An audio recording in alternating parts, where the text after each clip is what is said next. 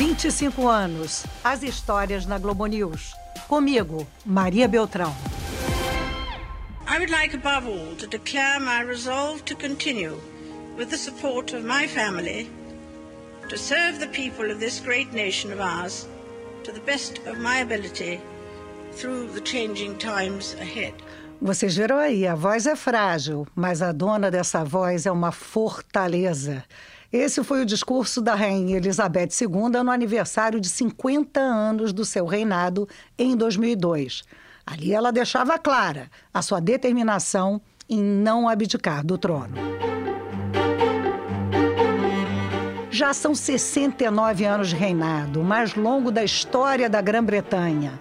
Sete décadas sob o peso da coroa. Dá para imaginar? A Globo News cobriu os últimos 25 anos desse reinado. E não há dúvida de que os descendentes de Elizabeth II renderam muitas manchetes nesse tempo. Para o bem e para o mal. Hoje eu convido vocês a conhecer os bastidores de alguns dos momentos mais importantes da monarquia britânica nesse um quarto de século, com a ajuda dos meus colegas e amigos André Trigueiro e Rodrigo Carvalho. Eu já adianto, minha gente, que os meus dois convidados torcem um pouquinho um pouquinho ou muito o nariz para a família real. Bem-vindo, André Trigueiro. Maria Rodrigo, direto do túnel do tempo. Vamos recordar esse momento.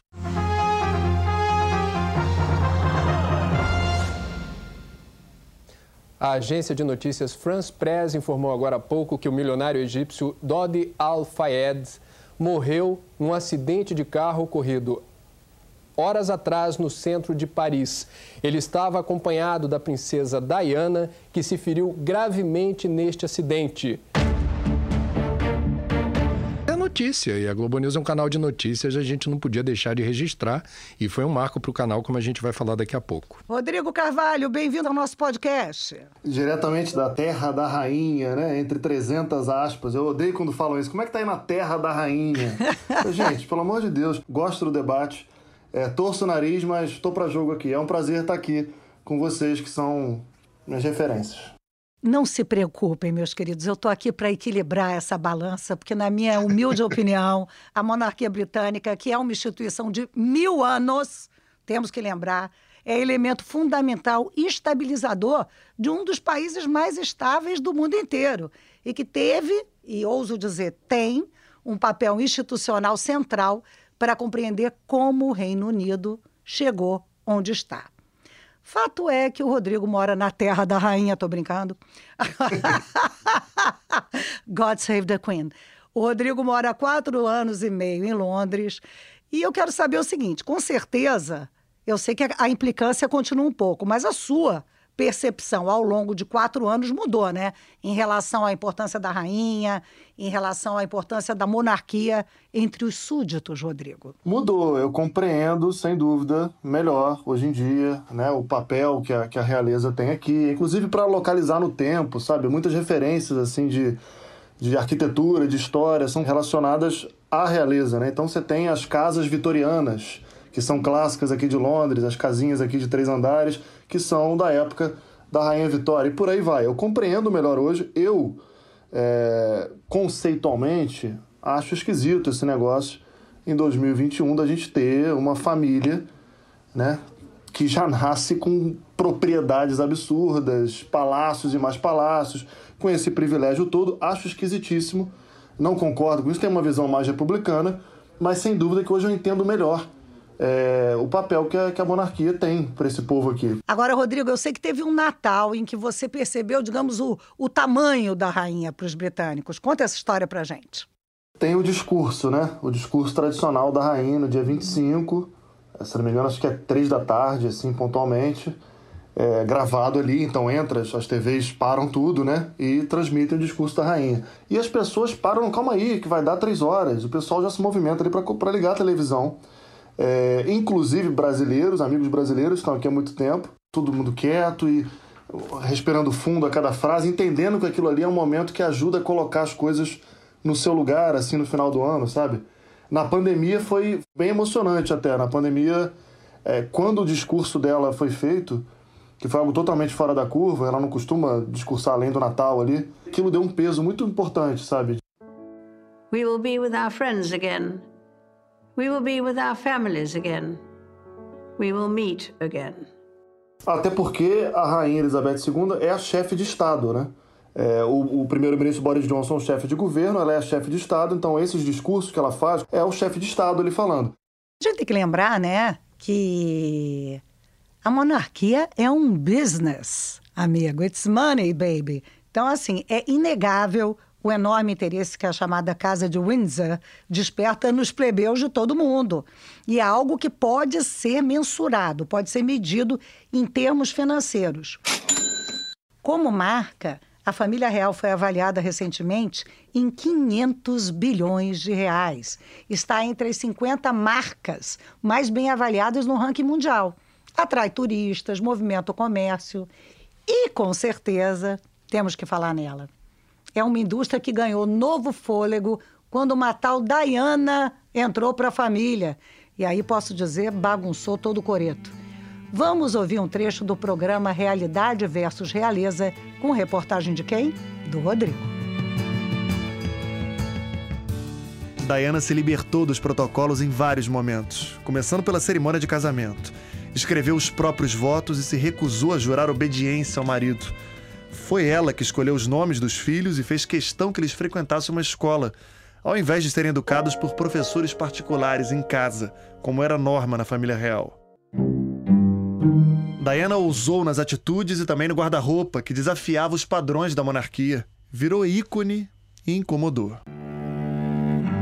A Globo News existia havia menos de um ano quando a princesa morreu depois de um trágico acidente de carro em Paris. Foi no dia 31 de agosto de 1997.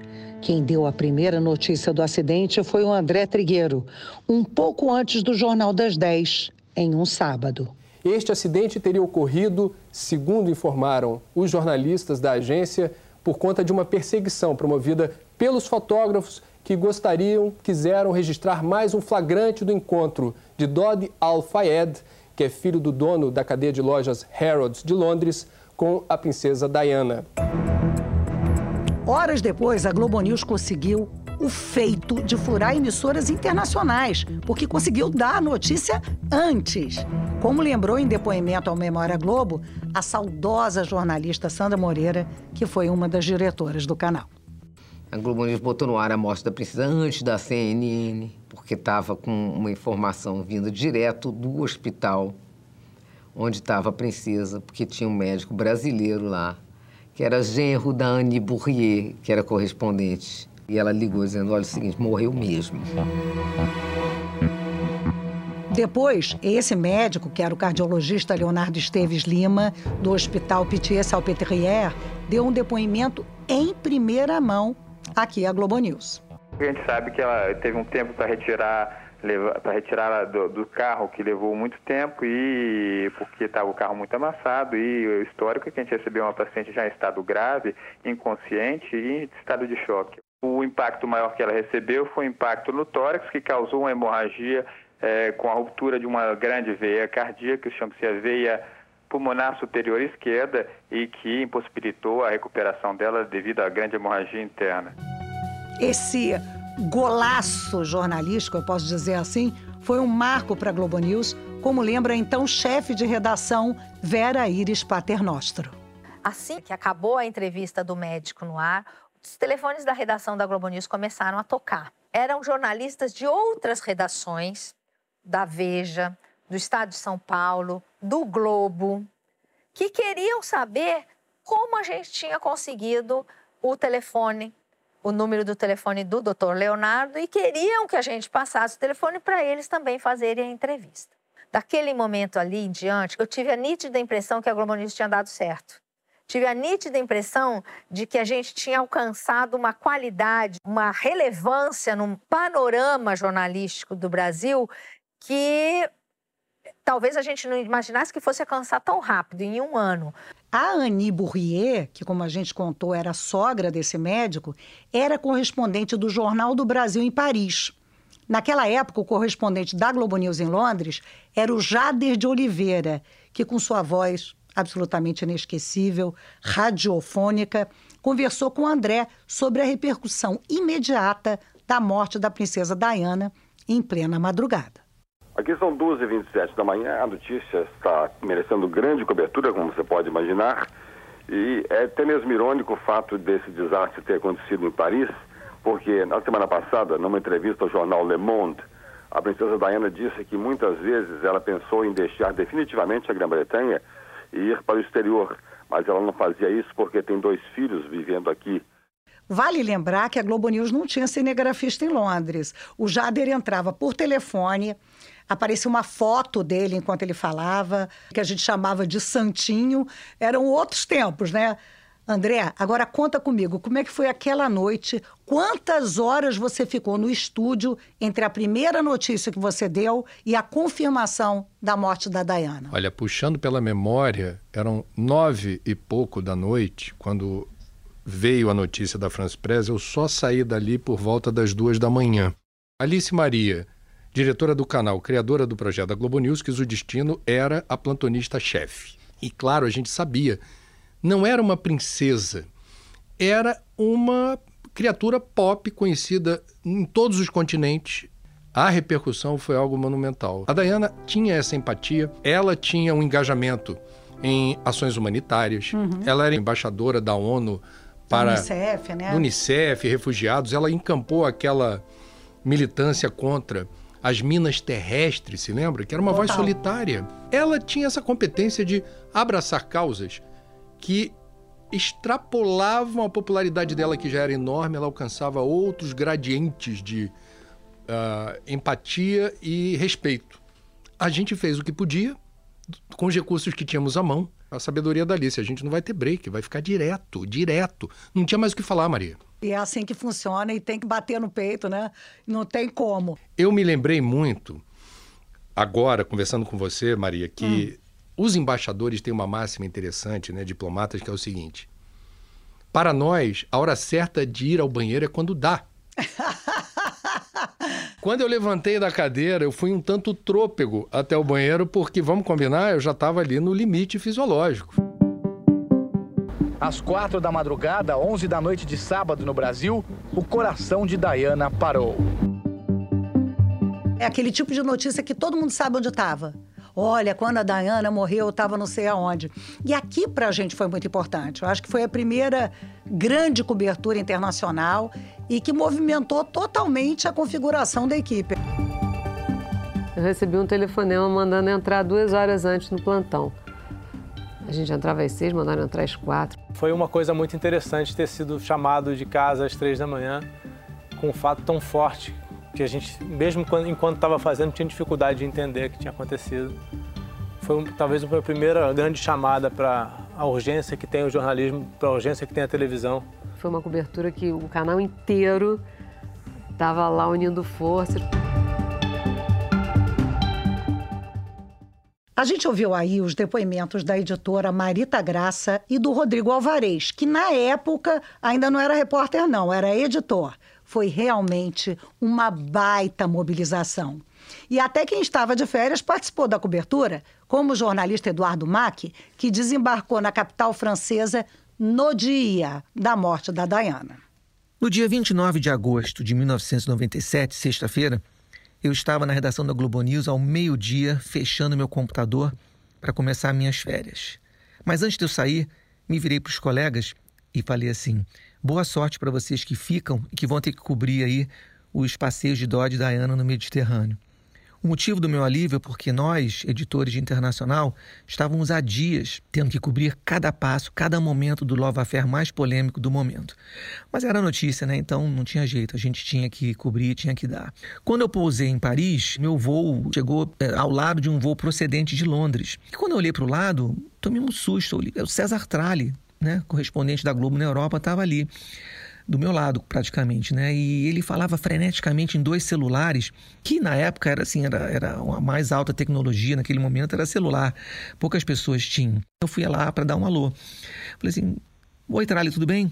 Eduardo Mac, editor de internacional da Globo News, começando aqui hoje minhas férias.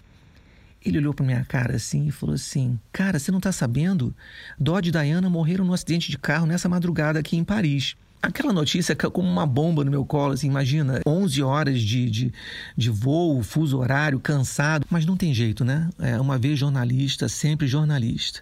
Dali, eu fui para Pondalma, local do acidente, fiz fotos, fiz alguns registros, conversei com algumas pessoas e liguei para o Globo News para oferecer a cobertura. Houve muita comoção aqui na França com, com relação à, à morte da princesa e o que se fala mais aqui na França nesse momento, nos, nos jornais principalmente, é a questão do, da responsabilidade dos paparazzis que estavam envolvidos no incidente com Diana.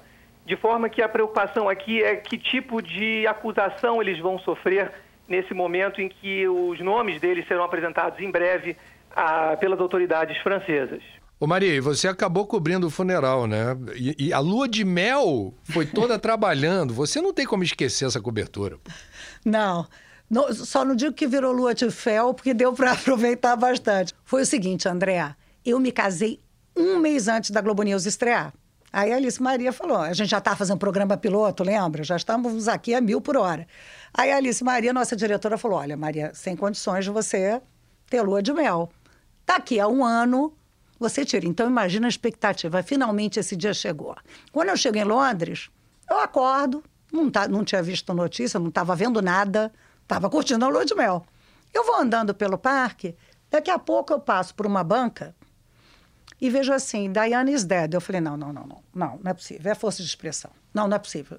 Eu levei um, um baque tão grande, eu falei, não, ela deve estar tá morta de raiva, ou morta de, de, de vergonha. Isso é é, tabloide, sensacionalista, para a gente comprar esse jornal. Aí eu vi que não. Eu lembro que eu saí andando e eu fui até Leicester Square, que geralmente é um lugar movimentado, barulhento, e havia um silêncio, André.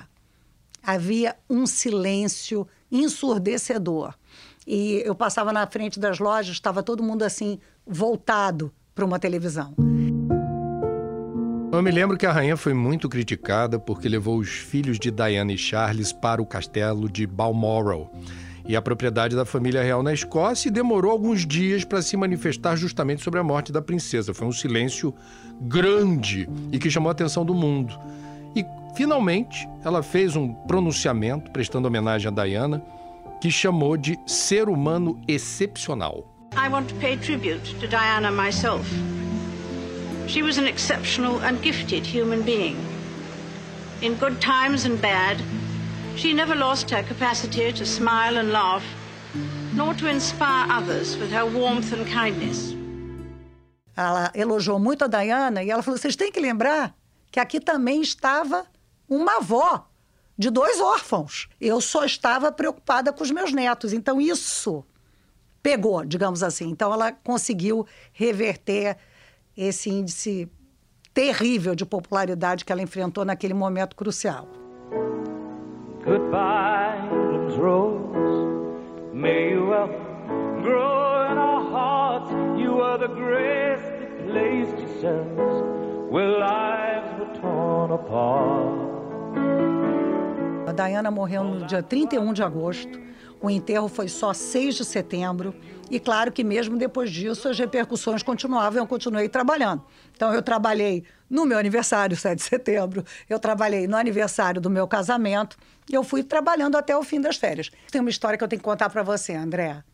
Eu estava em férias, então não levei crachá. Eu não tinha nenhuma identificação de jornalista, até porque eu queria apagar detox jornalístico, né? Todas as atenções para o meu então marido Paulo. E aí me mandavam um fax para o hotel, sim, estávamos na época do fax, tentando de alguma maneira mandar uma autorização para eu apresentar no lugar na frente do Palácio de Buckingham, onde estavam os jornalistas, né? Para eu ter direito de entrar ali, naquela torre de Babel, né? Porque tinha jornalista de todo mundo, você pode imaginar. Os fax chegavam borrados e borrados, borrados. André, eu não tinha nada. Não tinha nada para provar para aquele guarda, na frente daquele local da imprensa, que eu era uma jornalista e que a gente tinha alugado uma câmera ali, da Reuters, né? um sinal de satélite, e que eu precisava entrar. Quando eu chego lá no pool da imprensa, tem um guarda elegantérrimo. Eu falei: olha, O senhor não vai acreditar.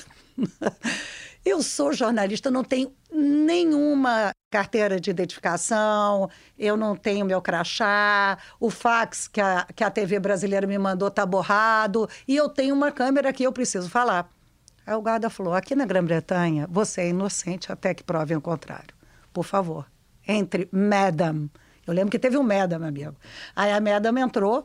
E eu estava num estado de nervos, porque o meu marido ficou de, de produtor, com um rádio na mão, então, ele que ouviu o apresentador. Acho que não era você nessa hora, não, nesse momento que eu estava lá. E aí, é, alguém gritava vai para o meu marido, meu marido gritava vai para mim. E, e, eu lembro do Eduardo Marota, que era editor do Jornal Dourado, falou assim: Maria, você não pode errar. Esse tempo é muito caro, você tem que falar cinco minutos sem errar.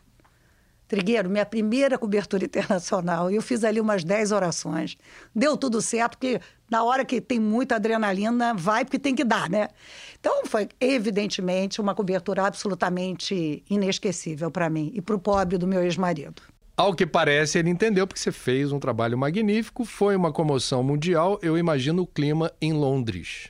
Enquanto na última semana a população foi crescendo, se multiplicando, a impressão que deu para a gente aqui é que Londres foi ficando pequena, pequena, pequena, encolhendo até aqui, ao Palácio de Buckingham, a rota que vai desde o Palácio de Kensington até a Abadia de Westminster. A impressão que se dá é que todo mundo está aqui. Londres é isso aqui, é essa rota. A Grã-Bretanha está aqui. E com o advento da globalização, o mundo está aqui, nesse momento, para homenagear a princesa Diana. Pessoas vieram de todas as partes da Grã-Bretanha. Pessoas vieram há vários dias deixar flores, prestar homenagens, acender velas, trouxeram sacos de dormir, pegaram chuva dos últimos dias.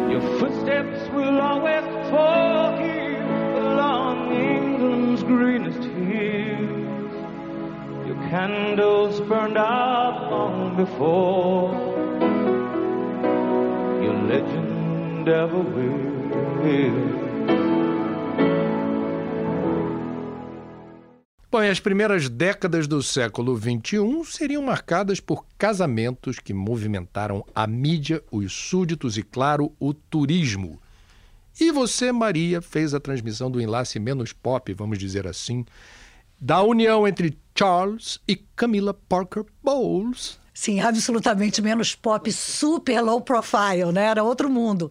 Mas o que eu acho sensacional, que na época desse casamento, eu já estava adorando a Camila. Como o ser humano muda, né? Quando a Diana morreu, tá... Camila, terrível! Eles sempre traíram a Diana! Daqui a pouco a gente falou, pelo amor de Deus, já se sabia que o amor da Camila e do Charles era muito anterior ao casamento da Diana, né? Já se sabia que seria impossível ele ter casado com ela lá atrás, porque ela era casada. E ainda que ela se divorciasse, não ia dar certo. Então, o que foi muito marcante para mim, que eu estou falando da minha posição pessoal, estou brincando aqui, mas na realidade os britânicos tinham feito as pazes com a Camila Parker Bowles, duquesa da Cornualha. Já tinham feito as Piada pazes. pronta no Brasil. Entendeu? Eu, eu, eu, você viu que eu deixei no ar, né? E aí, então, realmente foi muito discreto, foi muito bonito. E sabe uma coisa que me marcou, André? Eu nunca tinha visto o príncipe Charles tão feliz. Ele estava absolutamente radiante. Sabe Coradinho, com o maior sorriso do mundo? Essa é a memória que eu tenho ao narrar, né? Que a gente fez a tradução, a gente fez a apresentação do casamento. Eu estava ancorando. Isso me marcou demais. Por esses anéis, a gente simboliza um amor infindável e eles fizeram uma promessa através de Jesus Cristo, nosso Senhor. Amém. Assim seja. Agora, quando houve o casamento do príncipe William com a plebeia Kate Middleton, deu para ver o quão enorme, gigantesca era a popularidade da princesa Diana, agora representada, digamos assim, por seus descendentes. Mas eu acho que ninguém poderia imaginar o tamanho da repercussão que foi. Foi uma coisa extraordinária, superou qualquer expectativa. O casamento atraiu 350 mil turistas. O André Trigueiro resumiu assim no Jornal das 10. Para muitos especialistas, o mundo assistiu em Londres ao que pode ser o começo do reencontro entre monarquia e o povo. E o sucesso ou fracasso do casal William e Kate pode ser determinante para o futuro da realeza britânica. A Globo News enviou a correspondente de Paris na época, Joana Calmon, para reforçar essa cobertura. E aí houve uma correria danada para ver o beijo, né? O beijo de William e Kate. Eu diria que a fleuma britânica deu lugar a um certo espírito latino. Estou chegando aqui, pertinho da grade.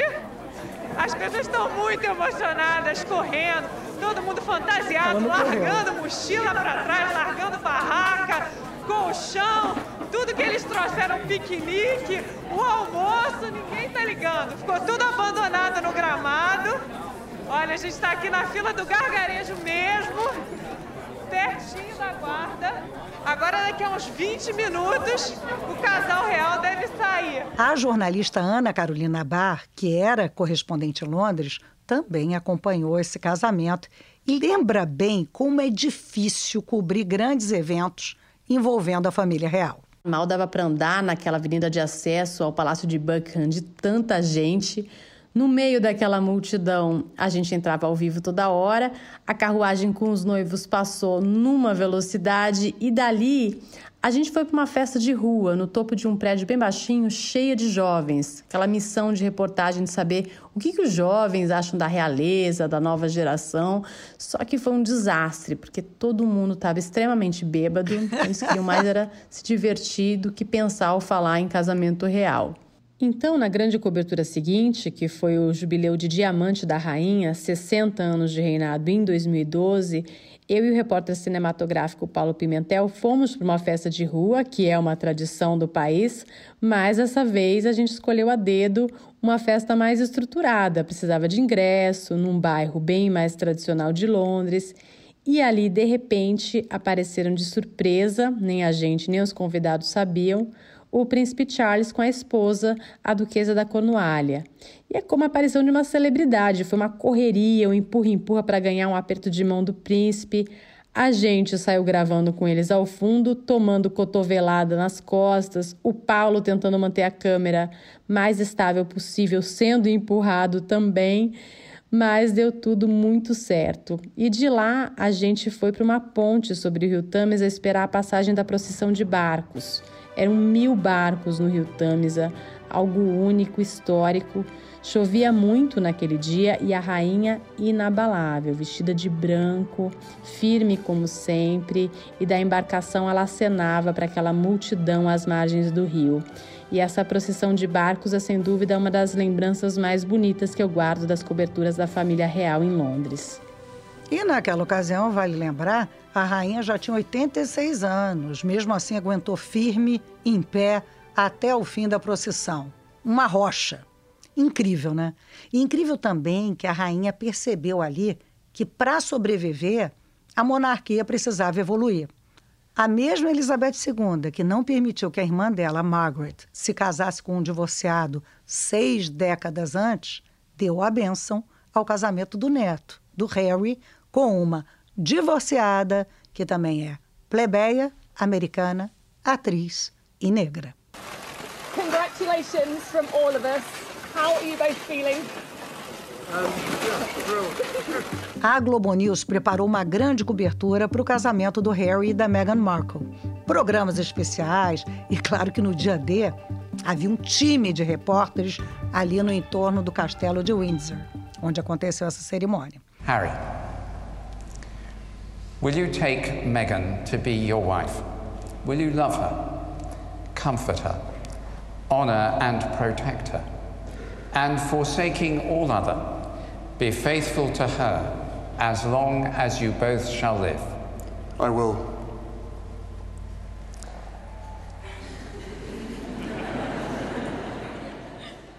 O pessoal na igreja riu porque ouviu os gritos lá fora. Rodrigo, conta comigo, como é que foi esse dia? Lá no início do podcast, você admitiu que não curte muito cobrir a realeza. Eu diria que você admitiu no início, no meio e talvez admita de novo no final. Mas você gostou de participar dessa cobertura, né? O clima era muito legal. Eu lembro de você dizer isso. Muito, muito. Eu resmunguei no início, achei estranho, por exemplo, quando eu soube que ter uma mega cobertura, todas as equipes passar duas noites lá de véspera e tudo. Eu falei, gente, eu não estava no meu radar. Quando eu vim ser correspondente em Londres, Maria, eu juro que durante muito tempo não esteve no meu radar. Você não raciocinou que estava na terra da rainha, Exato. meu amor. Exato, eu estava com a cabeça em outro lugar. Quando começou a ter essas pautas de realismo, eu falei, é verdade, né? Tem esse assunto aqui. E o casamento foi a maior cobertura que a gente fez até hoje, envolvendo até do escritório como um todo, assim. Eu me lembro que naquele dia você estava numa beca, meu amigo. Teve até a assessoria de moda, como é que foi? Assessoria de Cecília Malan, que não é qualquer assessoria. Eu tenho aqui no meu, no meu celular, acho que umas 25 fotos assim na loja que eu mandava no, no provador para ela. E aí, Cissa, tá bom isso aqui? Ela mandava só um joinha para baixo assim. Fizemos os três ternos finalistas e venceu um azul royal, uma cor que eu nunca tinha usado ali de terno e tal. Você vê que Royal é real, né? Então cabia para aquele momento solene, entendeu? Exato. Eu tava, eu tava seguro com essa assessoria da Cissa também, porque a Cissa, né, exala ali a realeza britânica. Porque eu fiquei dentro das dependências do castelo de Windsor. É, claro, não, não vi a cerimônia, fiquei ali, mas eu tava, tem uma área externa, assim, um jardim. Alguns jornalistas ficaram ali, eu fui credenciado para essa área. Então eu tinha que pensar, caprichar nesse figurino. The late Dr. Martin Luther King once said, and I quote, We must discover the power of love. Você tem os convidados, né? Os convidados da cerimônia em si e os convidados, as pessoas que ficam do lado de fora. E aí era um troço de doido, né? Que eram umas mulheres com chapéus imensos, com pena de pavão, sabe? Umas coisas que eu nunca imaginei que eu, que eu, que eu veria assim, né? E tudo isso é muito interessante, né? Para quem é repórter ali, gosta de, de, de, ver essas coisas e relatar essas coisas. Eu adoraria estar ali, querido Rodrigo. E olha, chapéus britânicos em eventos de casamento dariam um podcast à parte. So, darling, darling, stand by me. Foi muito divertido essa cobertura, muito. Tem uma coisa de se fantasiar, umas mulheres que iam de noiva sabe, quatro amigas assim, mas. Nossa senhora, eu não posso acreditar que tinha umas mulheres que foram de noiva. Tinha, tinha, entrevistei, aí brincaram ali comigo e tal. E você tá solteiro? Porque eu já perdi o Harry. Será que você eu consigo e tal? So, are you married? I am. Still married. Ok, as duas são casadas, and you? I'm single. Okay. Are you free? e tinha um clima meio de carnaval. Me lembrou, Maria, cobertura de carnaval na Globo News, assim. Mesmo, porque a galera primeiro Aí aqui o negócio é sério, né? De bebida, né? Tinha bebido muito. A pessoa bebe-se muito aqui e ali, naquele, naquele casamento especificamente, era, era, o, era o Harry casando, que para muitas pessoas ou era, tinha a idade ali de um primo, quem tinha a idade dele, parecia que era o casamento de um primo. Os mais velhos era o menino Harry ali se casando. Então tinha uma coisa das, das, pessoas, né, parecendo que estavam com o casamento de alguém da família. É, e isso, claro, contaminou o ambiente da melhor forma possível. A família real surfou em toda essa alegria. A popularidade chegou a 70%. E os súditos também vibraram com o nascimento de Archie. Meghan and myself had a baby boy um, early this morning, a very healthy boy. Um, mother and baby are doing incredibly well. Um, it's been the most amazing experience I can ever um, possibly imagine. Só que a alegria de realeza também pode durar pouco. Menos de dois anos depois do casamento, Meghan e Harry anunciaram a decisão de abandonar as obrigações reais. E a própria Inglaterra, depois do Brexit, o Megxit, que abalou a rainha, como contou a repórter Marina Isidro. A decisão de Harry e Meghan de se afastar dos cargos de integrantes da família real virou assunto de Estado. A rainha, que teria ficado magoada com o anúncio, quer resolver tudo em questão de dias. A rainha decidiu que eles não teriam mais direito ao título de Alteza Real, mas que poderiam mudar de ideia no prazo de um ano. Bom, isso não aconteceu.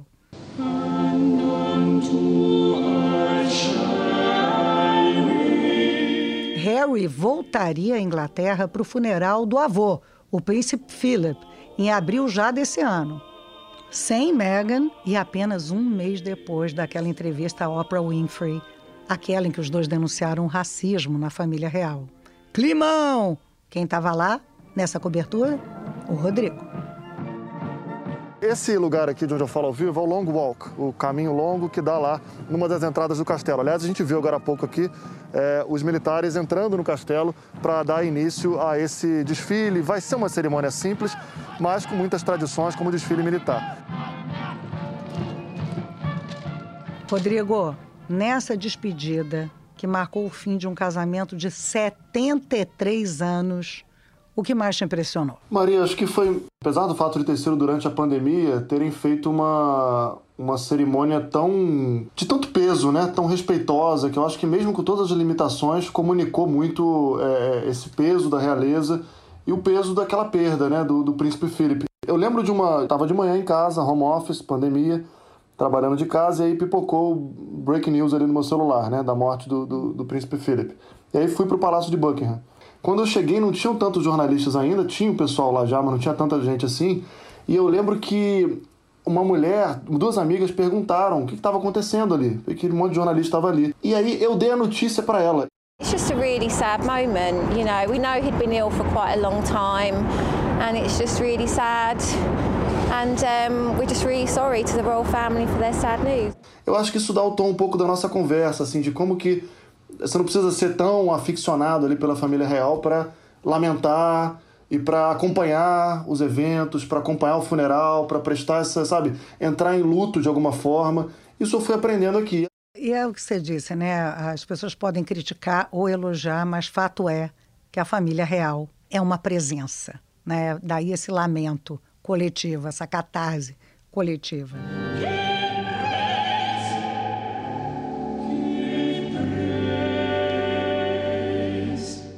Uma coisa que chamou a atenção do funeral foi a imagem dos dois irmãos, do William e do Harry, conversando, né? Aí ficou aquela impressão que a crise estava sendo debelada, mas logo depois teve um anúncio bombástico que abalou de novo a monarquia, né, Rodrigo? É, essa imagem foi marcante porque foi, como você disse, um mês depois daquela entrevista em que o Harry e a Meghan né, é, tornaram públicas ali algumas questões bem sérias da família real, acusação de racismo, então tinha essa expectativa para ver como que seria na linguagem corporal ali, se teríamos alguma imagem que comunicaria ou não, sabe, uma aproximação ou um afastamento. E eles, no final da cerimônia, saíram caminhando, conversando, lado a lado, como que para mostrar ao mundo ali que não havia crise, né? E aí você vê, você imagina, né? Aqui essa imagem fica rodando um tempão com especialistas falando até que ponto aquilo foi pensado, claro que foi, porque é tudo pensado, porque é a família real, enfim, repercute muito. E uma forma de comunicar que as coisas estavam poderiam estar relativamente bem. E o Harry, depois disso, e aí é mais uma coisa que está é, é, abalando as estruturas, ele assinou contrato para escrever uma biografia e teria recebido 20 milhões de dólares de adiantamento e é óbvio que depois daquela entrevista dele da Mega, essa biografia preocupa, né?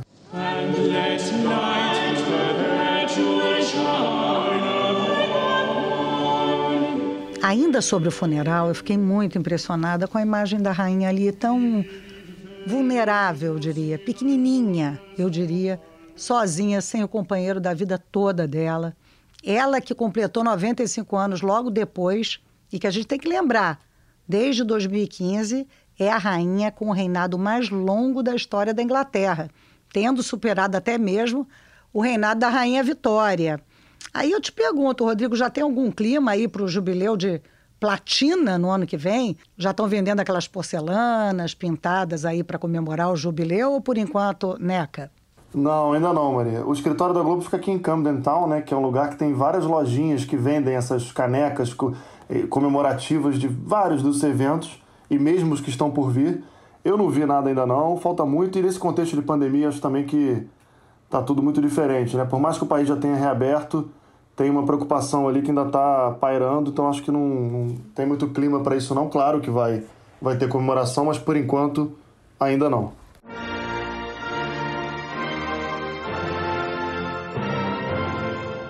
Muita gente especula sobre o futuro da monarquia britânica depois da morte da Rainha Elizabeth.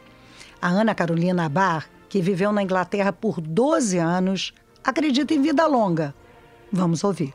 A gente viu mudanças históricas na realeza, como o fim da prioridade dos homens na sucessão ao trono, mas eu acho extremamente improvável que depois da morte da rainha vá haver mudanças drásticas de, por exemplo, pular uma geração ou até a queda completa da monarquia. Existem sim tentativas de modernizar a família real em certos aspectos, o que é muito necessário, mas tudo pontual, é sutil. A família real vai muito além da rainha acenando na sacada, né? É uma marca, uma entidade, é uma empresa, um patrimônio que custa, mas que também gera muito dinheiro, interesse no país tem o um lado diplomático. Então, eu vejo na base da realeza britânica tradição e protocolos. Quebrá-los no curto prazo, acho improvável. E vocês, André e Rodrigo? O que, que vocês imaginam como futuro para a coroa britânica?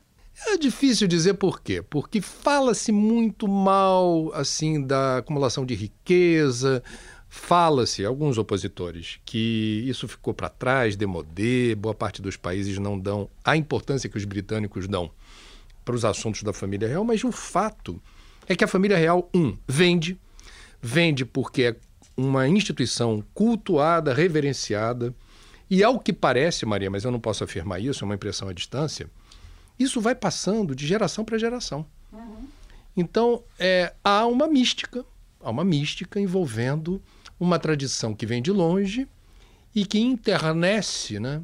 deixa os britânicos assim muito entretidos com os bastidores, com a fofoca. E isso é cultura. Então, acho que está entranhado. Eita. É a monarquia estrutural da cultura britânica. Eles estão é. entranhados de monarquia. E o que o mundo acha ou deixa de achar, eles não estão nem aí. E você, Rodrigo? Mil anos de monarquia britânica, você acha que haverá uma ruptura? Como é que você pensa isso? Não, acho que o André tem razão. Pelo que eu sinto aqui, é tudo muito consolidado. As pessoas. Você tem ali o um movimento republicano que fala que defende um plebiscito pelo fim da monarquia e fala que quando a rainha não estiver mais entre nós, vai levar essa ideia adiante para o parlamento, para ser votada essa possibilidade de um plebiscito pelo fim da monarquia. Mas fica tudo muito no campo, parece que o movimento republicano está falando sozinho, sabe? É, eu sigo nas redes sociais, representa, pelas últimas pesquisas, entre 15% e 20% da população de pessoas que são a favor do fim da monarquia, mas não sei até que ponto essas pessoas se engajariam para pedir o fim da monarquia, se é algo que levaria as pessoas para as ruas. Eu acho que vai ter, sem dúvida, uma, uma, uma, uma chacoalhada ali, né? Quando a rainha não estiver mais aqui. Acho que vai muita coisa vai ser debatida, né? O papel e tudo mais. Mas eu não consigo ver é, é, é, a possibilidade disso ir adiante. Então acho que vai continuar. Acho que menos fortalecida, mas vai continuar. Aqui entre nós, casa de aposta, faturando alto, na disputa para ver quem acerta nome. De, de, novos... de neto, de, é, de não, rainha. Não, não. Gente, a rainha é... Beth segunda, porque eu sou íntima, né? A rainha Beth, ela é tão forte que um amigo meu cometeu outro dia o seguinte ato falho. Se a rainha morrer, Maria, eu falei, se... Rodrigo, André, obrigadíssima por fazerem parte desse podcast. Amo vocês. Obrigadíssima. Beijos. Beijo grande e até a próxima. Beijão. Este podcast teve roteiro de Marita Graça, produção de Raquel Andrade, edição de Cláudio Cortez e de Lúcio Alberto Neves. A pesquisa é do Memória Globo e da Carolina Pinho, Fernanda Cardoso e Tiago Lima. Sonoplastia de Pedro Jardim e Luciano Ribeiro. E na semana que vem tem mais. Até lá!